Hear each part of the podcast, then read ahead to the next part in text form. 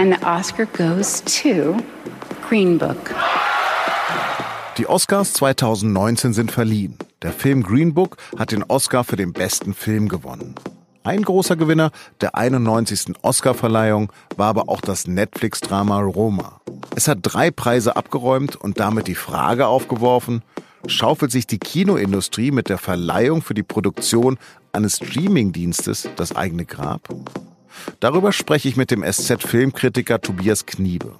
Mein Name ist Lars Langenau und Sie hören den SZ-Nachrichten-Podcast auf den Punkt. Netflix hat einen wunderbaren Film produziert. Roma ist in Schwarz-Weiß-Bildern gedreht. Der Mexikaner Alfonso Cuaron erzählt das fast unsichtbare Leben eines Hausmädchens in Mexiko-Stadt Anfang der 70er Jahre. Aber für einen Oscar reicht ein wunderbarer Film alleine eben nicht mehr aus. Jeder Produzent weiß, dass er dafür Geld in eine Kampagne stecken muss, damit auch die richtigen Menschen viel über diesen Film erfahren. Netflix hat dieses Spiel dieses Jahr auf die Spitze getrieben. Um seiner Produktion Roma die Chancen auf möglichst viele Oscars zu ermöglichen, hat Netflix-Boss Reed Hastings für Werbung 20 Millionen Dollar ausgegeben. In zehn Kategorien war der Film nominiert. Bekommen hat er dann Sonntagabend drei Oscars. Den für die beste Kamera, als Regisseur des besten fremdsprachigen Films und für die beste Regie. And the Oscar goes to Alfonso Cuarón. Alfonso Cuarón. Roma. And the Oscar goes to Roma. Gracias, gracias, gracias. Bleibt die Frage, warum dann nicht einfach vom Fernseher Filme streamen, anstatt noch ins Kino zu gehen? Darüber spreche ich jetzt mit dem SZ-Filmkritiker Tobias Kniebe. Herr Kniebe, die Netflix-Produktion Roma gewinnt drei Oscars, der vierte, wohl wichtigste für den besten Film, aber fehlt. Zu Recht? Also Roma ist auf jeden Fall ein wunderbarer Film und er hätte auch den Oscar für den besten Film meiner Meinung nach verdient gehabt. Aber da zeigt sich eben, dass da gerade eine große Kontroverse in Hollywood läuft, nämlich ob Netflix, der Streamingdienst, der die Leute eigentlich ins heimische Wohnzimmer locken soll und will, ob der wirklich die besten Kinoproduktionen jetzt macht und ob er bei den Oscars absahnen darf. Und da war wohl halt die Mehrheit der Oscar Academy dagegen. War das denn ein Statement der Academy für Green Book und gegen Roma? Ich lese es schon so, weil die Tradition der großen Leinwand, die ist in Hollywood natürlich unheimlich wichtig immer noch und da gibt es radikale Verfechter, so wie Quentin Tarantino und so. Und diesem Film, der jetzt wirklich auf Netflix Premiere hatte und nur ganz kurz zwei Wochen mal im Kino zu sehen war, aber auch nur um für die Oscars überhaupt zugelassen zu werden, dem sozusagen den Hauptpreis zu geben, schien vielen wohl ein Weg in eine falsche Zukunft. Warum ist es Netflix eigentlich so wichtig, mit Kinofilmen zu konkurrieren? Die wollen sich natürlich etablieren als nicht nur die Marke, wo man abends mal schöne Serien oder so schaut, sondern wo man originale Kinoproduktionen von ganz großen Regisseuren sehen kann, aber eben sofort im heimischen Wohnzimmer. Und deswegen haben sie eben auch, auch Alfonso Cuaron, der auch vorher mit richtigen Kinofilmen schon zwei Oscars gewonnen hatte, verpflichtet und ihm total freie Hand gegeben für dieses Werk der Jugenderinnerung, was dann Roma geworden ist, in Schwarz-Weiß, sehr langsam erzählt. Da hat ihm wirklich niemand reingeredet und diese Freiheit geben sie den Filmemachern in der Hoffnung, dass sie dann die erste Adresse auch für Filmkunst werden. Von Amazon Prime hört man eigentlich nichts. Setzen die nicht auf die Reputation in Hollywood? Die machen dasselbe wie Netflix und äh, geben auch spannenden Filmemachern große Freiheiten, aber sie haben kein Problem damit, den Filmen ein richtiges Kinofenster vorherzugeben. Also die dürfen richtig wochenlang im Kino laufen und Amazon ist dann auch zufrieden, wenn erst ein halbes Jahr später der Film auf ihrem Service läuft. Das will Netflix explizit nicht. Die bestehen praktisch darauf, dass sie Premieren sind. Wann würden Sie sagen, wann Sie das letzte Mal im Kino gewesen sind und gesagt haben, das ist ein Film, der auf die große Leinwand gehört?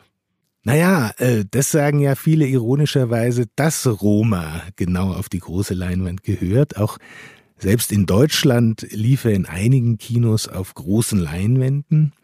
Und viele, die ihn dort gesehen haben, sagen, er wirkte dort fantastisch und die Schwarz-Weiß-Fotografie und die ruhige Kamera, die dieser Film hat, ist eigentlich wie für die große Leinwand geschaffen. Das ist sozusagen die Ironie. Hm. Ich habe ihn vom Fernseher gesehen, mich hat er trotzdem berührt.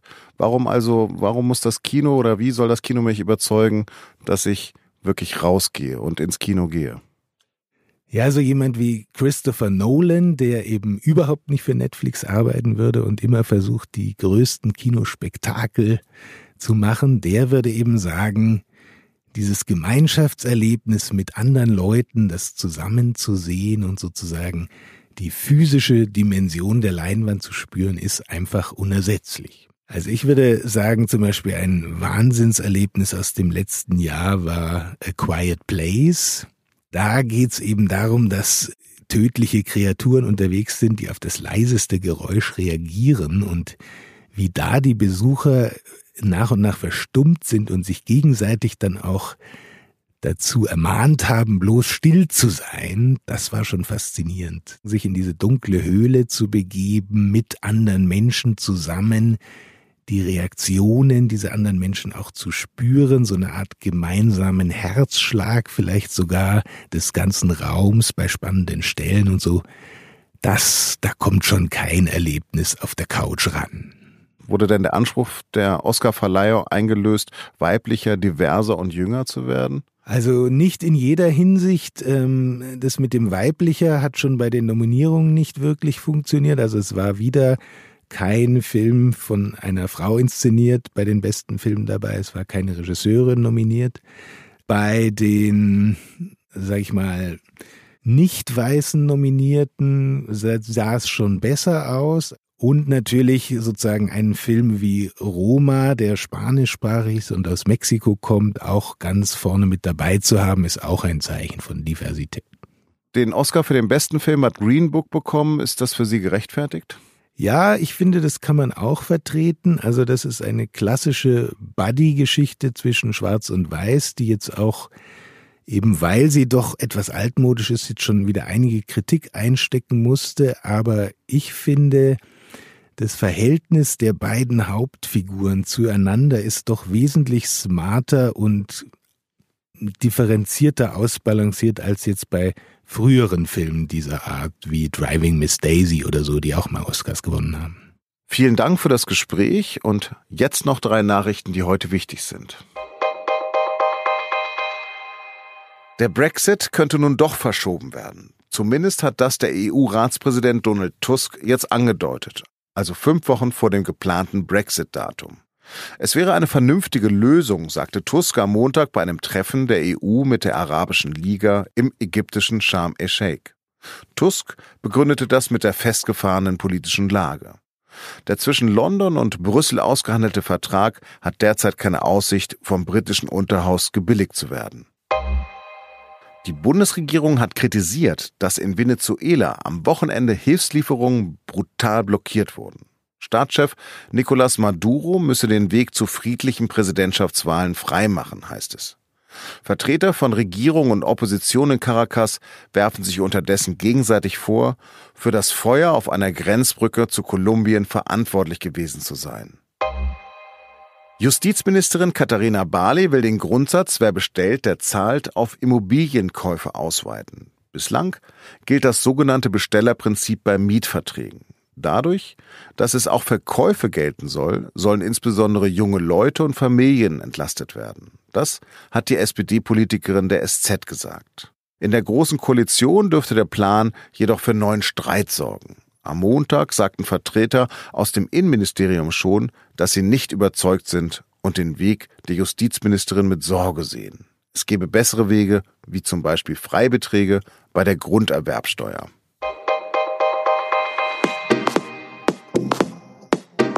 Redaktionsschluss für Auf den Punkt war 16 Uhr. Und ganz zum Schluss noch ein Hörtipp.